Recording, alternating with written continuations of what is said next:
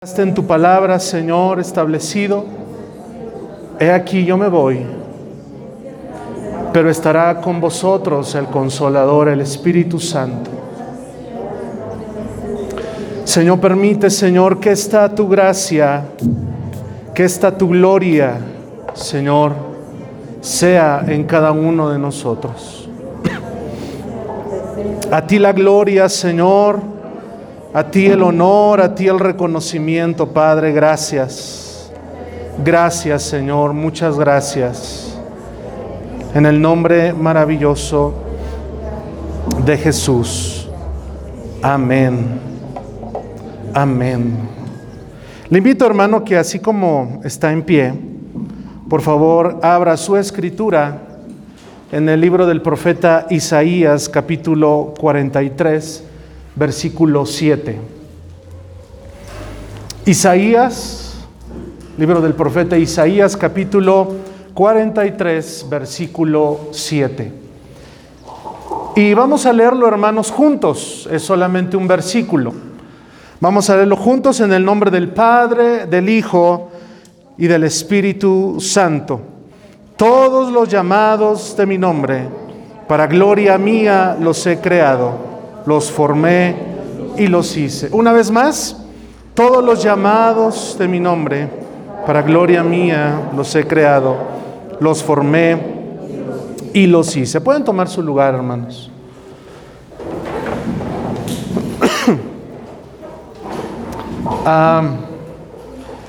cuando venía entrando, hermanos, a este lugar, eh, que en su momento eh, vine, pero cuando todavía no estaba como, como tal, ¿verdad? Eh, y entraba en la mañana, hermanos, hace un momento, eh, me vinieron a la, mente muchas cosas, hermanos, muchas invitaciones de nuestra hermana amada Carmen. Ah, y, créanme, hermanos, que como hijo de pastor que este su servidor es, cada trabajo, cada desvelo, cada, situación, ¿verdad? Que a veces eh, vivimos todos y cada uno de nosotros. Estaba pensando hace un momento en cuanto al llamado que Dios ha hecho para cada uno de nosotros. Y que muchas veces, ¿verdad? Le decimos sí al Señor, pero a veces muchas, muchas de esas veces con muchas condiciones. Sí, Señor, pero Sí, Señor, pero. Y cuando recordamos, hermanos, el llamado, el ministerio que Dios ha dado, hermanos, y el legado, el legado, hermanos, que Dios ha dado a cada uno de nosotros. Sin lugar a dudas, hermanos, podemos decir que ha valido la pena. Está valiendo la pena. Ha valido la pena, hermanos. Ha valido la pena seguir el legado. Eh, este mundo quizá ah, nos podrá decir bien hecho o nos podrá dar un reconocimiento, pero no hay mejor paga, no hay mejor paga que seguir sirviendo a Dios. No hay mejor cosa que podamos hacer que seguir buscando a nuestro Señor Jesucristo. El día de hoy, hermanos, a esta reflexión le he puesto por nombre, por nombre la gloria del templo. La gloria del templo. Este versículo que acabamos de leer, hermanos, en Isaías registra, ¿verdad?, la palabra gloria. La gloria de Dios, hermanos, es su presencia, la gloria de Dios, hermanos, es su belleza. La gloria de Dios, hermanos, es su autoridad. La gloria de Dios, hermanos, es su poder. Y qué importante, hermanos, que nosotros entendamos esa cualidad, ¿verdad? Que la gloria de Dios, hermanos, está en este lugar. Que su presencia, como Él lo ha prometido, hermanos, habita en este lugar. Sin lugar a dudas, hermanos, nosotros, ¿verdad? Nos vamos, venimos entre semana, venimos eh, el próximo domingo, pero Él, su gloria, se queda aquí en este lugar. Déjeme decirle, hermano, otra cosa. Y se lo digo con mucho respeto. Él no es el invitado de honor. Él es el Señor y Él es el Rey de este lugar. ¿Cuántos podemos decir amén? Él es, hermanos, quien gobierna con su gloria, con su poder, con su presencia. En este lugar, hermanos, sin lugar a dudas, como lo hemos eh, participado, ¿verdad? Eh, en la casa, ¿verdad? Que han prestado nuestros hermanos por muchos años.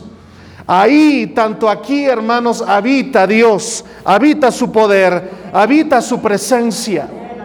Por lo tanto, hermanos, como dice la escritura, Él es el rey de reyes, Él es el Señor de los señores y su presencia, hermanos, gobierna este lugar. A continuación, hermanos, quiero que veamos las diferentes glorias que han estado tanto en el primer y en el segundo templo, y cómo esto a cada uno de nosotros nos bendice y trae una lección importante para esta mañana. Quiero llevarles, hermanos, por favor, al libro de Primero de Reyes, por favor. Primero de Reyes, capítulo 8. Cuando lo tengan pueden decir, gloria a Dios, aleluya. Primera de Reyes, capítulo 8, del 26 al 30. Me siguen con su vista, por favor. Primera de Reyes, capítulo 8, del 26 al 30, dice así. Ahora pues, oh Jehová, Dios de Israel, Complace la palabra que dijiste a tu siervo David, mi padre. Cúmplase la palabra que dijiste a tu siervo David, mi padre. Pero, ¿es verdad que Dios morará sobre la tierra? He aquí que los cielos, los cielos de los cielos, no te pueden contener. Cuanto menos esta casa que yo he edificado. Con todo, tú atenderás a la oración de tu siervo y a su plegaria Oh Jehová, Dios mío, oyendo el clamor y la oración de tu siervo, que tu siervo hace hoy delante de ti, que estén tus ojos abiertos de noche y de día sobre esta casa, sobre este lugar del cual has dicho, mi nombre estará allí, y que oigas la oración de tu siervo haga en este lugar. Oye pues la oración de tu siervo y de tu pueblo Israel cuando oren en este lugar. También tú lo oirás en tu lugar de tu morada, en los cielos. Escucha y perdona. Como ustedes lo saben, hermanos, el primer templo fue edificado, hermanos, no por David, sino por Salomón. En el deseo de David estaba, hermanos, hacer un lugar en específico. Anteriormente, hermanos, en el tiempo de Moisés, siervo de Dios, la presencia de Dios dice la escritura que habitaba entre cortinas. Y así, hermanos, pasó el tiempo hasta que llegó el tiempo de David y David quiso hacer un lugar en especial.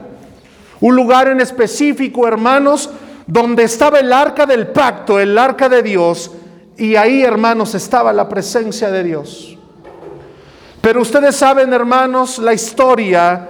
Viene Jehová Dios con David y le dice, es bueno el corazón, es buena la intención, pero tú no me vas a edificar casa, porque tienes en tus manos mucha sangre, has derramado mucha sangre. El que me va a edificar casa va a ser tu hijo. Y en toda, hermanos, la, ostentosidad, ¿verdad? Eh, era, fue un templo, hermanos, eh, cubierto por dentro de oro puro, ¿sí? Con toda la majestad, con toda la belleza, hermanos, que se caracterizó de este primer templo. Ahí, hermanos, moraba y estaba Dios. Con todos los lujos, con todos los detalles, hermanos, la presencia de Dios moraba allí. Y como queda registrado, hermanos, en esta eh, lectura que acabamos de hacer, le dice, hermanos, eh, Salomón a Jehová Dios, Señor, que estén ahora lo que yo deseo, lo que yo anhelo como rey, es que verdaderamente tu presencia more en este lugar. Que escuches cada oración, que escuches cada clamor, que escuches, Señor, la oración de tu pueblo, la oración de tu pueblo al cual tú has elegido. Y continuamos en la historia, hermanos. ustedes saben que muere Salomón. Y cuando muere Salomón, hermanos, el reino es dividido en dos. Jeroboam y Roboam, el reino del sur y el reino del norte.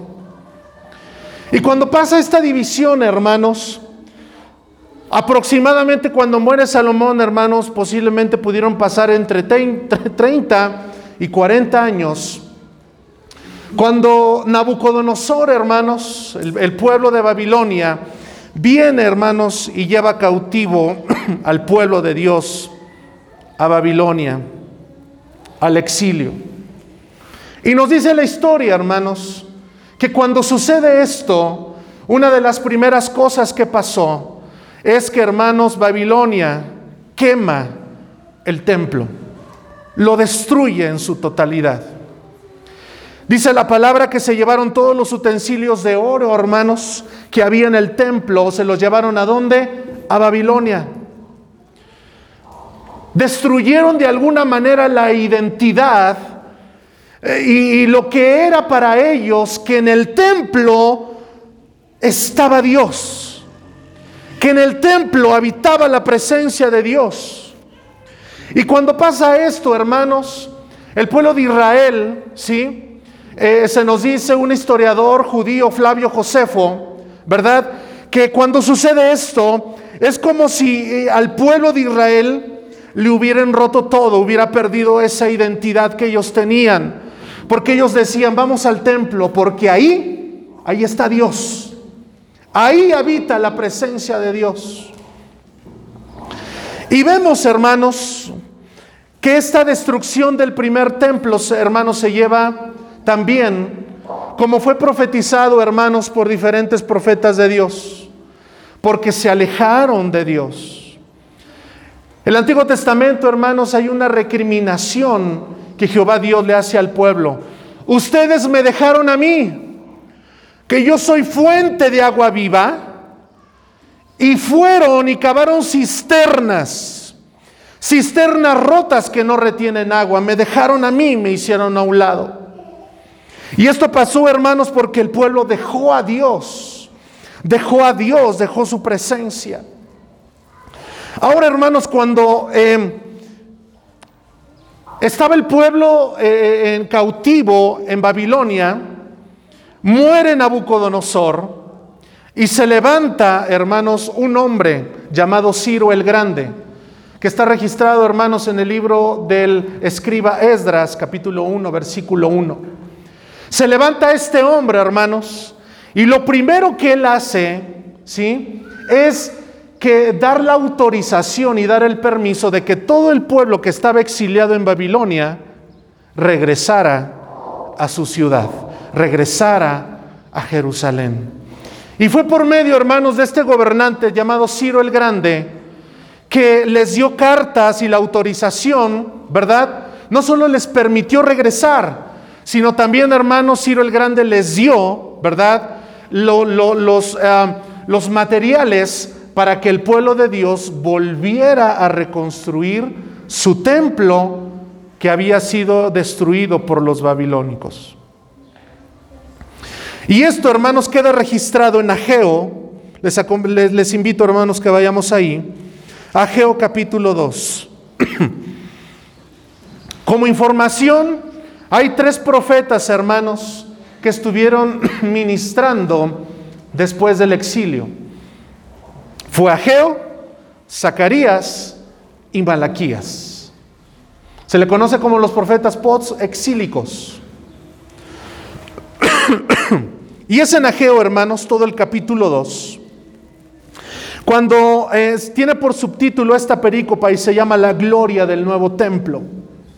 En el mes séptimo, a los 21 días del mes, vino palabra de Jehová por medio del profeta Ageo diciendo, Habla ahora a Zorobabel, hijo de Salatiel, gobernador de Judá, y a José, hijo de Josadac, sumo sacerdote, y al resto del pueblo diciendo, ¿quién ha quedado entre vosotros que haya visto esta casa en su gloria primera, es decir, en su primera construcción?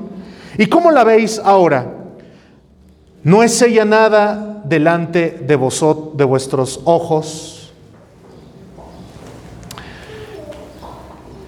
Cuando el, eh, Ciro el Grande, hermanos, el primer grupo que regresó fue dirigido, hermanos, por Zorobabel. El segundo grupo que regresó fue dirigido, hermanos, por el escriba Esdras. Y el tercer grupo que regresó, hermanos, fue dirigido por Nemías. Y ese Nehemías, hermanos, les dejo esta tarea, lean Nehemías, como hermanos, todo el, libro de Nehemías habla acerca de cómo ellos estaban reconstruyendo el templo, hermanos, que había estado en ruinas por mucho tiempo. Y la pregunta que hace aquí en el versículo 3 es fácil de entender de la siguiente manera. ¿Quién de los que vio el primer templo que fue erigido por Salomón, ahora están viendo el templo como ha quedado y dicen, ¿verdad que ya no es nada de lo que fue antes? Pues ahora Zorobabel, esfuérzate, dice Jehová, esfuérzate también, hijo de Josadac, sumo sacerdote, y cobrad ánimo, pueblo todo de la tierra, dice Jehová, y trabajad, día conmigo, trabajad porque yo estoy con vosotros, dice Jehová de los ejércitos. Según el pacto que hice con vosotros cuando subisteis de Egipto, así mi espíritu estará en medio de vosotros, no temáis. Porque así dice Jehová de los ejércitos, de aquí a poco yo haré temblar los cielos y la tierra, el mar y la tierra seca y haré temblar a todas las naciones y vendrá el deseado de las naciones. Y llenaré de gloria esta casa, ha dicho Jehová de los ejércitos. Mía es la plata y mío es el oro, dice Jehová de los ejércitos. Y mire qué declaración en el versículo 9. La gloria postrera de esta casa será mayor que la primera ha dicho Jehová de los ejércitos. Y daré paz en este lugar, dice Jehová de los ejércitos. Le voy a decir, hermanos, en el segundo punto, qué situación había ahora en este templo. Sin lugar a dudas, hermanos, todavía Dios, cuando fue reconstruido el segundo templo, Ahí seguía morando y estaba Dios, como él había prometido. Pero déjeme decirle, hermano, que era un templo diferente. Era un templo, hermanos, que ahí estaba Dios, ahí moraba Dios. Pero era un templo, hermanos, ya sin esa ostentosidad. Ya no había el lujo, ya no había el oro, ya no había la plata. Ya no había, hermanos, las mejores maderas de aquel entonces. Era una, un templo, hermanos, que, que a medio, ¿verdad?, lo pudieron terminar. Y yo, hermanos, meditaba en la noche lo siguiente. Por más, hermanos, que un templo esté hermoso y se ha construido con lo mejor de lo mejor, si Dios no está allí, si la presencia de Dios no está allí, de nada sirve entonces. Porque si Dios, hermanos, como dice la palabra, no edifica la casa, en vano trabajan los que edifican esa casa. Y qué importante, hermanos, es conocer tanto la gloria del primer templo, pero también podemos seguir hablando de la gloria del segundo templo. Porque sin ese oro, sin esa ostentosidad que había, hermanos del primer templo, Dios seguía con su pueblo. Dios, hermanos, habitaba en medio de su pueblo. Dios seguía ahí con su pueblo. Y dice, hermanos, el último versículo que leímos, la gloria que está ahora en esta casa, qué tremendo, hermanos. Y digan amén los que, los que van entendiendo este, este, esta, estas palabras. Porque dice, la gloria que ahora está aquí en esta casa, es decir, el segundo templo, va a ser mayor que la que estuvo en el primer templo. Es decir, hermanos, que para Dios efectivamente todas las cosas son posibles. Y que aparentemente a través de nuestra mirada y decimos, qué hermoso templo, qué hermoso lugar, si la presencia de Dios no rige, no gobierna, no, hermanos, está ahí en ese lugar, de nada sirve. Y una segunda cosa, hermano, este lugar, este templo, se llama fuente de paz, ¿no es así? ¿Ya notó lo que dice ese versículo 9? Ha dicho Jehová de los ejércitos, y daré paz en este lugar. ¿Quién lo dice? Dice Jehová de los ejércitos. Iglesia, fuente de paz. Dios está con ustedes. Y no lo estoy diciendo, hermanos, como un mero cliché. No lo estoy diciendo, hermanos, por decirlo, sino porque lo, lo, hemos visto y lo creemos y tenemos esa convicción y esa certeza. Dios, hermanos, está aquí. Su presencia, hermanos, como dice la escritura, hará temblar todo este lugar pero de una manera espiritual, hermanos, que se han movido los corazones, que se han movido el ser de todas las personas, hermanos, en este lugar, y puedan ver en este lugar y en cada uno de ustedes que verdaderamente Dios, hermanos, se mueve en este lugar. Sin esa ya, sin ese lujo, lo que hace diferente, hermanos, al lugar es si Dios está o Dios no está. Y es el deseo, hermanos, la intención del corazón, ¿verdad? Que Dios esté en cada uno de nosotros. Cuando tenemos, hermanos, y vemos estos dos templos, o el hecho de que existieron, era sinónimo de que Dios era por su pueblo, de que Dios estaba allí, de que Dios moraba y habitaba en su templo. Hoy, hermanos, como la mayoría de nosotros conocemos, el pueblo judío, los judíos, no tienen templo, tienen sinagogas, pero no tienen templo, no lo tienen. Y por ahí, hermanos, dicen los eh, biblistas que en un tiempo escatológico, de hecho, ustedes saben, hermanos, que el reloj profético es Israel. Y está determinado, hermanos, que para ellos, que cuando se empiece a construir su tercer templo, ¿sí? Ya, hermanos, es el tiempo escatológico, los tiempos finales, ¿verdad? Para toda la nación, para todo el mundo entero. Y esto, hermanos, tiene que ver con una relación tan íntima y tan estrecha que nosotros podemos eh, tener al día de hoy. ¿Qué importancia tiene esto? Usted dirá, bueno, gracias pastor por la información histórica, pero ¿qué tiene que ver, hermanos? Si en el primero y segundo templo, para el pueblo de Dios era que en el templo ahí estaba Dios, la palabra de Dios, hermanos, ahora, ya en una aplicación ya contemporánea, ¿sí? En 2 de Corintios 6, 16 nos dice la escritura, hermanos, que usted y yo somos templo del Dios viviente. Vaya conmigo ahí, hermanos, 2 de Corintios, por favor. Vamos a leer esa parte, vamos a considerarla. 2 de Corintios 6, 6, 16 dice así. ¿Y qué acuerdo hay entre el templo de Dios ¿Y los ídolos? Efectivamente nada. Y escucha esta declaración que hace el apóstol Pablo. Porque vosotros sois el templo del Dios viviente, como Dios dijo, habitaré y andaré entre ellos y seré su Dios y ellos serán mi pueblo. Es importante, hermanos, ya en este tercer punto, entender, ¿verdad?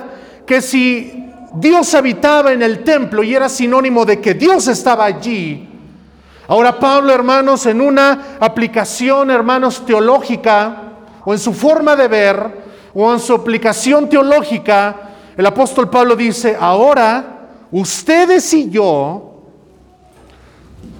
somos templo de Dios. Es decir, que la presencia de Dios, hermanos, ciertamente habita en cada uno de nosotros. Y hay una declaración sumamente importante que Jesús hace en Mateo 5:14. Mateo 5:14, hermanos, es digno, hermanos, de subrayarlo, es digno, hermanos, de aprenderlo, porque es una enseñanza, ¿verdad?, de nuestro Señor Jesucristo. Mateo 5:14 dice, vosotros sois la luz del mundo.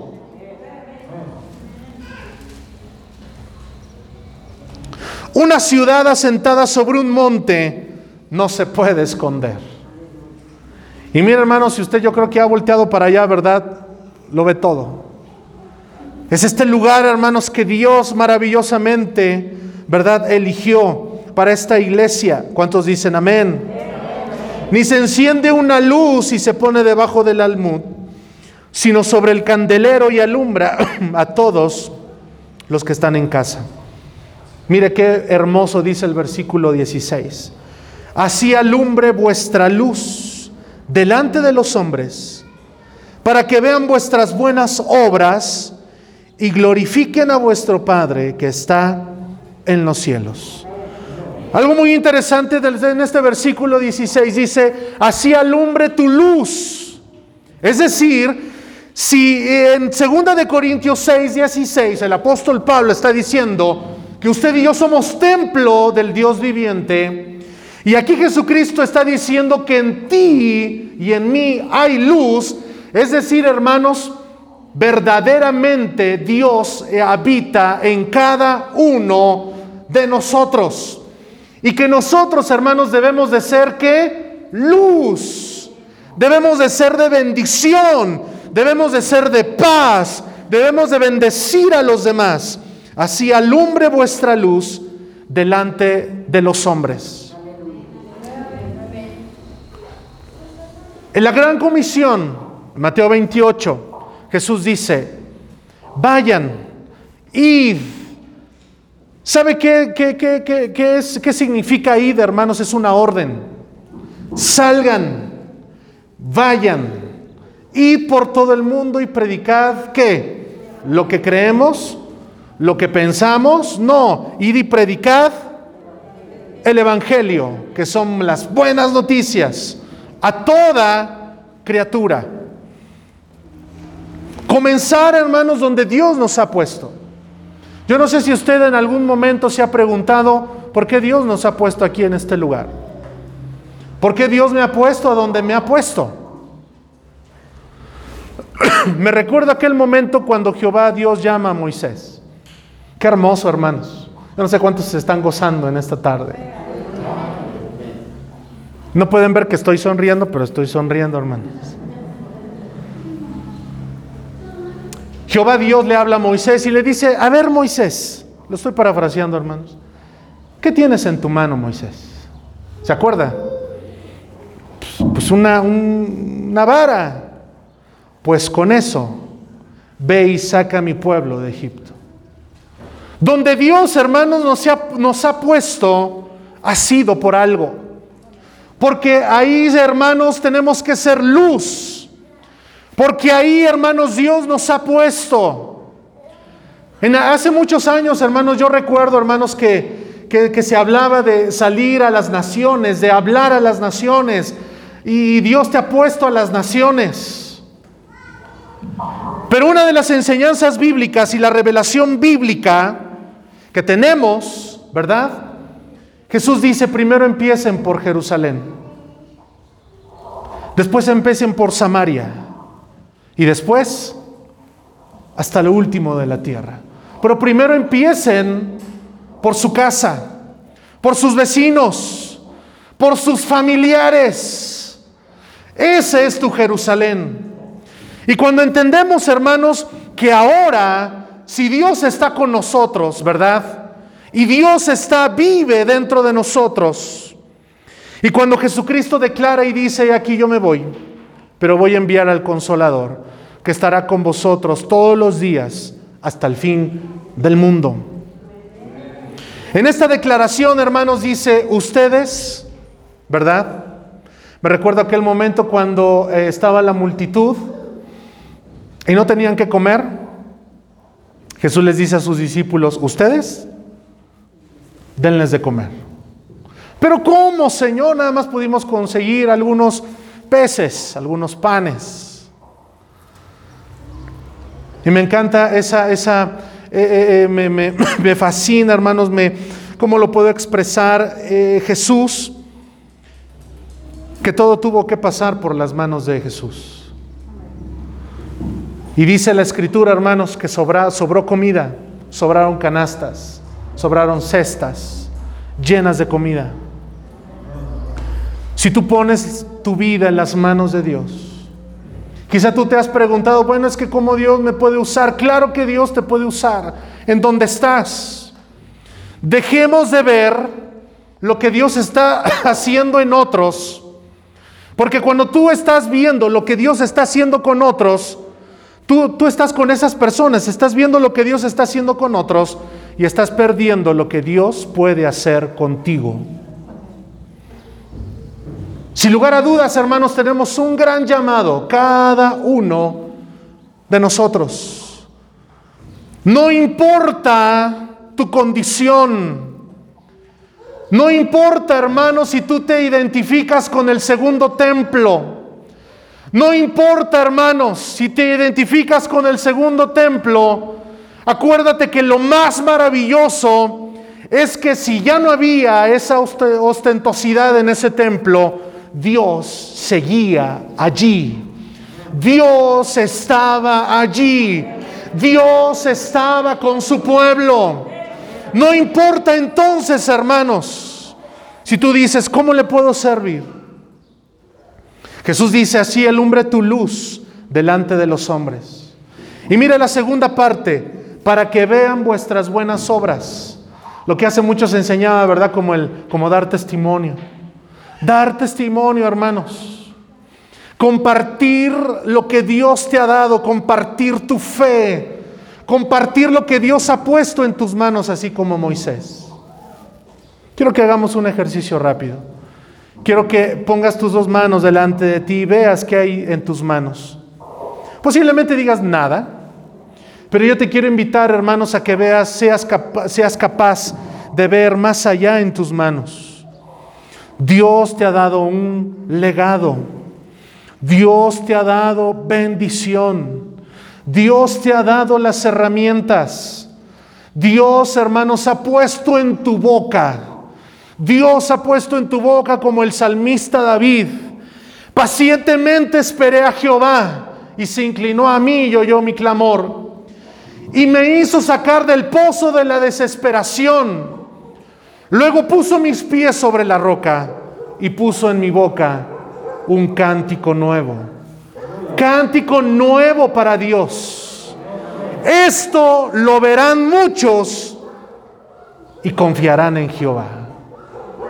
Es, hermanos, como nosotros vivimos la vida cristiana. Es como nosotros estamos viviendo la vida cristiana. Si pasamos la vida, hermanos, cristiana de noche, ¿verdad? Ahí dirían como algunos hermanos dirían, mi papá, que eres cristiano de la secreta. Todo, todo ahí, hermanos, y nadie en el trabajo sabe que, que sigues a Dios. Es como vives la vida cristiana. Es como compartes a los demás lo que Dios ha hecho en ti lo que Dios ha hecho en tu vida. Primera de Corintios 3, 16 dice, ¿no sabéis que sois templo de Dios y que el Espíritu de Dios mora en vosotros? Aquí en este versículo, 1 de Corintios 3:16, está diciendo que somos templo de Dios en primer lugar. Y no para ahí el apóstol Pablo también dice que el Espíritu de Dios mora en nosotros. El Espíritu de Dios mora en nosotros. Para ir concluyendo, hermanos, la gloria del primero, del segundo templo. Nos vayamos, hermanos, en esta tarde con esa, con esa información, que a pesar de era que el primero era construido con oro, Dios estaba allí. Pero en el segundo templo, cuando no había ese lujo, Dios seguía allí. Deja de ver con tus ojos naturales porque cuando empiezas a ver con tus ojos naturales, híjole, cuánto falta, híjole, es que no hay. Eso es, hermanos, lo que el escritor de Hebreos, ¿verdad? En su capítulo 11 habla acerca de la fe. Es pues la fe, la certeza, la convicción de lo que no se ve. Jesucristo, hermanos, Dice en aquel tiempo que se acercaba el tiempo de la cosecha. Pero Jesucristo le dice a sus discípulos, ustedes dicen que todavía falta mucho tiempo para la siega. Pero yo les digo, alcen sus ojos, sean capaces de ver más allá, levanten sus ojos, porque les digo que el tiempo de la siega ha empezado ya. ¿Qué Jesús trató de decir? De ver, hermanos, no con nuestros ojos naturales. Con ver, hermanos, sí con nuestros ojos, pero con la fe que Dios nos ha dado. Con la gracia, con la fe, hermanos, que Dios nos ha dado a cada uno de nosotros. Vemos esa comparación entre, entre los dos templos y nosotros. Donde ya el Nuevo Testamento, hermanos, en la teología contemporánea hacen esa ilustración y nos dicen que usted y yo ahora somos el templo de Dios. Somos el templo de Dios. Quiero terminar, hermanos, con esta escritura en Hechos 5:42. Por favor, busquen Hechos 5:42 y cuando la tengan en su Biblia, les pido que por favor se pongan de pie. Hechos 5:42.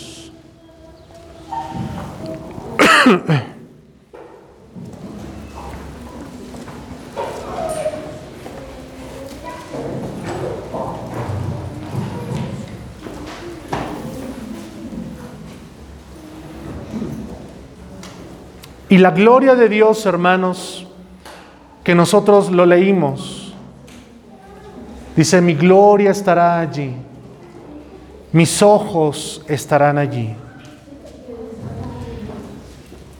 El libro de los Hechos, hermanos, en su capítulo 2 es muy conocido, cuando viene la promesa del Espíritu Santo sobre los que estaban en el aposento alto. Una de las cosas, hermanos, que podemos entender en Hechos capítulo 2 es que hubo un antes y un después en la vida de aquellos hombres que fueron llenos del Espíritu Santo. Hubo un antes y un después. Es decir, hermanos, un antes y un después cuando está registrado ahí en el capítulo 2 de Hechos, que, que, ahora el apóstol Pedro se pone en pie y empieza a predicar. Y la primera vez que él predica, hermanos, se convierte en tres mil personas. Y la segunda vez, hermanos, que él declara la palabra de Dios, se convierte en cinco mil personas. Es decir, hermanos, la capacidad que Dios nos da a través de su Espíritu Santo es esa capacidad que ahora tenemos para ir, salir y predicar su palabra. Mire cómo dice Hechos 52, lo vamos a leer todos juntos. Dice en el nombre del Padre y del Hijo y del Espíritu Santo. Y todos los días en el templo y por las casas no cesaban de enseñar y predicar a Jesucristo. Hoy, hermanos, en los púlpitos se necesita, hermanos, seguir predicando la Biblia. Donde algunos hermanos desafortunadamente han hecho a un lado la Biblia. Y está pasando como en algún momento lo dijo Pablo, dejarán de enseñar la sana doctrina, se irán tras las fábulas, empezarán, a enseñar todas las cosas, pero menos lo que está aquí en la palabra. La finalidad de cada uno de nosotros, hermanos, es enseñar y predicar a Jesucristo. Predicar, hermanos, el perdón de pecados, predicar la salvación y predicar la vida eterna. Esas son las tres verdades del Evangelio. Esas son las tres verdades que el hombre necesita para su alma, para su ser. El perdón de pecados, la salvación y la vida eterna.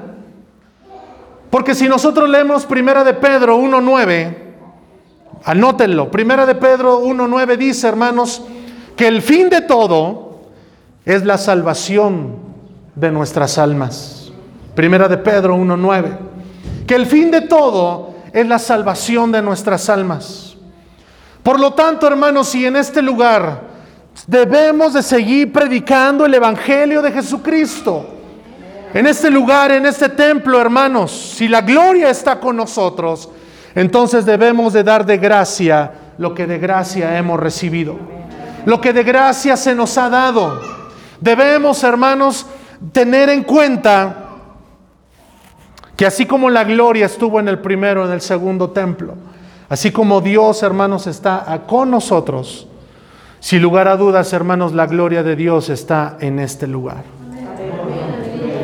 Levante su mano y repita conmigo, tu gloria está aquí, Señor, como lo has prometido en tu palabra.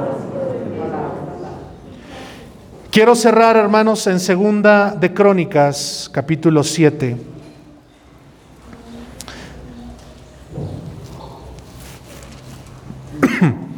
7.14, un versículo muy conocido, pero quiero seguir leyendo los versículos siguientes. Eh, inicio desde el 14. Si se humillara mi pueblo sobre el cual mi nombre es invocado, y oraren y buscaren mi rostro, y se convirtieren de sus malos caminos, entonces yo iré desde los cielos y perdonaré sus pecados y sanaré su tierra. Ahora estarán abiertos mis ojos y atentos mis oídos a la oración de este lugar. Porque ahora he elegido y santificado esta casa para que esté en ella mi nombre para siempre. Mire qué hermoso, y mis ojos y mi corazón estarán allí para siempre. Si tú, ¿verdad? Dice la palabra, tus oídos, tus ojos y mi corazón, dice Jehová Dios, estarán allí, estarán aquí para siempre. Quiero que oremos, hermanos, y tengamos un momento de altar. Le quiero invitar, hermanos, aquí en este altar que, que está. Amén. Yo le doy gracias a Dios y le voy a decir por qué. Le doy gracias a Dios por muchas cosas. Pero usted sabe, hermanos, que, que en algún tiempo, en algún momento, em, un sector de la iglesia se fue a hacer sus servicios a, salones, a, lugares, ¿verdad? Que, que, en otros tiempos o en otros eh, días de la semana pues eran ocupados para otra cosa. Yo le doy gracias a Dios, hermanos, porque este lugar, desde su primer piedra, fue dispuesto para ser templo de Dios. Este es su templo, hermanos, en el cual ustedes reciben palabra. Y yo le quiero invitar, hermano, que se acerque aquí al altar, si es tan amable. Si usted siente en su corazón hacerlo, venga aquí, hermano. Y clamemos y sigamos clamando por esa gloria. Sigamos clamando, hermanos, por lo que Dios prometió y por el legado, hermanos, que ahora sigue, ¿verdad? Con nuestros hermanos, con nuestra hermana Vicky, con nuestro hermano Berna, nuestra hermana Betty, familia, querido Naum. Sin lugar a dudas, hermanos, es el legado es seguir adelante con la misión, pero más que con la misión, con la visión que Dios tiene. Y la visión que Dios tiene, hermanos, para el hombre es como lo dice en su palabra. Él quiere que todos procedan al arrepentimiento. Dice la escritura, porque Dios es paciente para con vosotros, no queriendo que nadie se pierda, sino que todos, ¿qué? Procedan al arrepentimiento. Y el arrepentimiento, hermanos, es seguir hablando del Evangelio de Jesucristo. Él perdona nuestros pecados. Pasen al altar, hermanos, y oremos a Dios. Si lo gusta hacer de pie frente al altar o si gusta doblar sus rodillas. Padre, en el nombre maravilloso de Cristo Jesús. Como tú lo has prometido en tu palabra,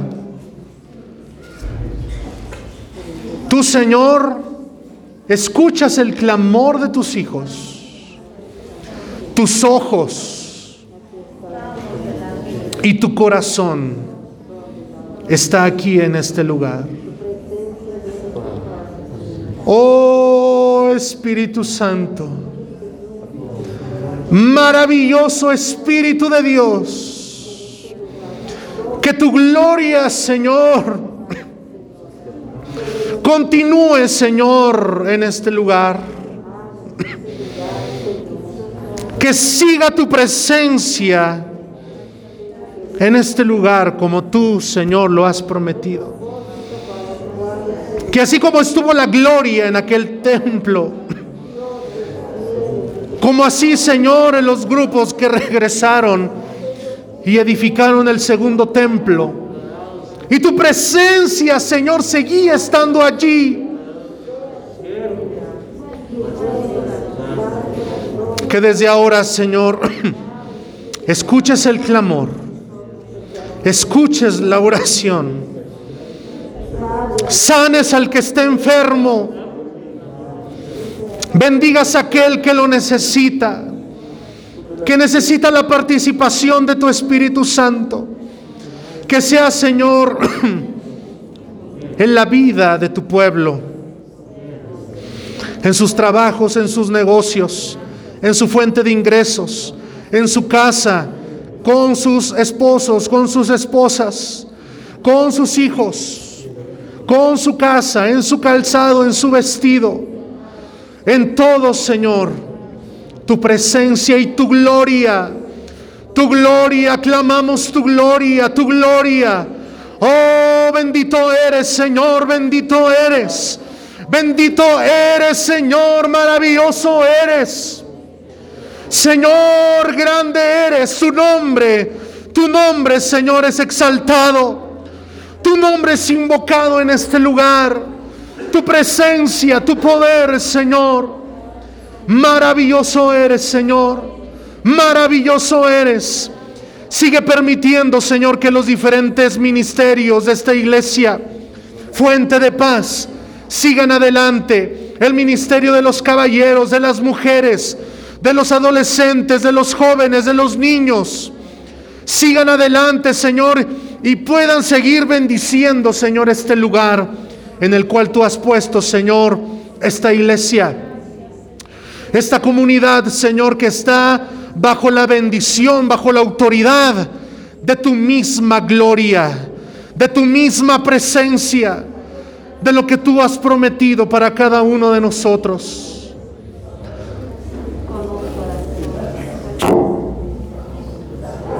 Señor, yo te quiero pedir, Señor, de una manera especial, por el ministerio, Señor, y por el legado, Señor, de nuestra hermana Vicky, Señor. Como dice tu palabra, así como estuve con Moisés, yo estaré contigo a donde quiera que fueres. Todo lo que hicieses, mi presencia, mi poder estará con ustedes. Solamente, dice la palabra, sé valiente.